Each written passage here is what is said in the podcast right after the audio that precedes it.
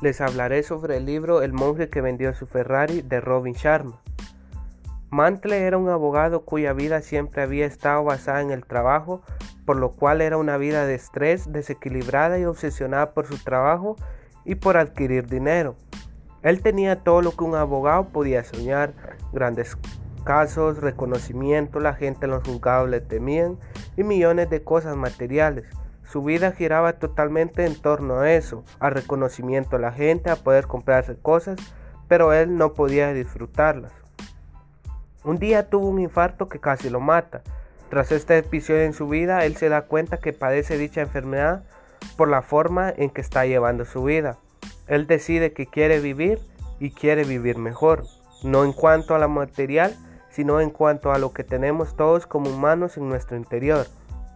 Entonces él decide dejar toda su vida laboral, vender todas sus pertenencias, casas y su Ferrari, y no despedirse ni de su amigo John, y emprender un viaje al Himalaya para encontrar los secretos de la felicidad y del esclarecimiento, por medio de la cultura y la sabiduría de unos hombres sabios.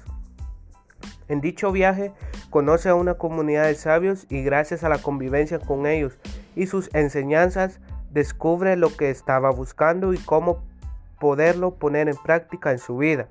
El sabio más viejo de la comunidad se lo encuentra en la mitad del Himalaya y lo lleva a vivir con, con ellos un tiempo. Él termina siendo su mentor y quien le cuenta todas las enseñanzas, consejos, mensajes para ser feliz. A través de cada capítulo, Robin Sharma nos desvela las siete virtudes de la vida esclarecidas que son dominar la mente, seguir el propósito, practicar el Kaizen, vivir con disciplina, respetar el propio tiempo, servir desinteresadamente a los otros y abrazar el presente, dominar la mente. El dominio mental se logra con entrenamiento, con la práctica diaria y sirve para ser el amo y señor de tus pensamientos, que son los que generan tus sentimientos. Tener un propósito. Tener claramente definidos nuestros objetivos en cada una de las facetas de la vida es tan importante como un faro para un barco. Kaizen.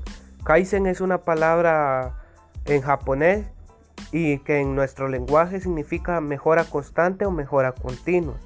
Entonces esto significa, consiste en la consagración al propósito de obrar bien, de hacerlo mejor, lo óptimo es un proceso de superación personal.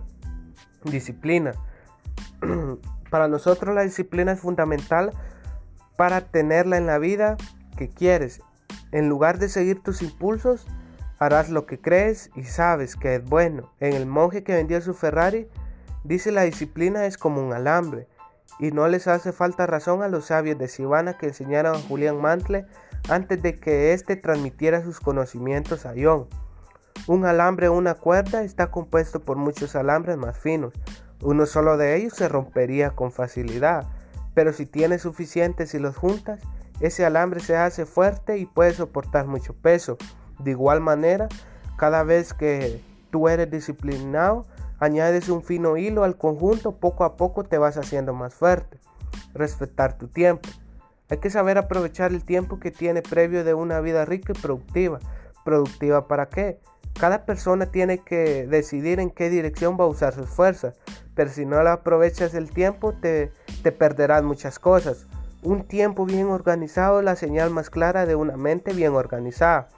Como sabemos que el día tiene 24 horas para todo el mundo, entonces, ¿cómo es posible que haya gente que parezca que tiene tiempo para todo? ¿Y por qué otros están siempre diciendo que no les da tiempo para nada? La respuesta es muy simple. Hay quienes aprovechan el tiempo y hay quienes no lo hacen. Por eso hay que ser conscientes de lo valioso que es el tiempo y aprovecharlo a lo máximo. Ayudar a otras personas. Tal vez porque todos hemos vivido momentos difíciles en lo que hemos agradecidos que nos echaran una mano, pero no hay que esperar situaciones especiales para actuar. Empieza por unas palabras reconfortantes para quienes menos lo esperan, gestos hacia tus amigos, no descuidar las amistades y muestra de cariño hacia tu familia. Abrazar el presente. Hay que aprender a disfrutar del presente y tener toda nuestra concentración puesta en el ahora, pues el pasado ya no está y el futuro es un sol muy lejano, entonces disfrutar el presente. Y este libro, El monje que vendió su Ferrari, nos deja muchas enseñanzas. La verdadera generosidad para el futuro consiste en entregarlo todo al presente. La vida consciente en tomar opciones, el destino de cada uno de nosotros depende de las opciones que tomamos. Los sueños de los grandes soñadores jamás llegan a cumplirse, siempre son superados. Cuando el alumno está listo, aparecen los maestros. No hay errores en la vida, solo lecciones. La felicidad se consigue gracias a la progresiva realización de un propósito digno. Si tú haces lo que realmente amas hacer, estás destinado a hacer la, más, la máxima satisfacción. Nunca olvides la importancia de vivir con un júbilo desbordante. Nunca descuides la exquisita belleza de todas las cosas vivas. Hoy y en el momento que compartimos es un regalo. Céntrate en tu propósito. Obra de la manera congruente con tu verdadera personalidad. Obra con tu integridad. Déjate guiar por tu corazón, lo demás vendrá por sí solo. El que controla sus pensamientos controla su mente. El que controla su mente controla su vida. Rechaza los pensamientos débiles que se hayan colocado en el palacio de tu mente y verás que no, y verán que no son bienvenidos y su única opción será marcharse. El pasado ya no está y el futuro es un sol lejano en el horizonte de tu imaginación. El momento que cuenta es el ahora, aprende a vivir en él. La felicidad es un viaje, no un destino. La vida no siempre te da lo que pides, pero sí te da lo que necesitas. Todos estamos aquí por una ración especial Deja de ser un prisionero de tu pasado, conviértete en un arquitecto de tu futuro. Soy un artista del vivir, mi obra de arte es mi vida.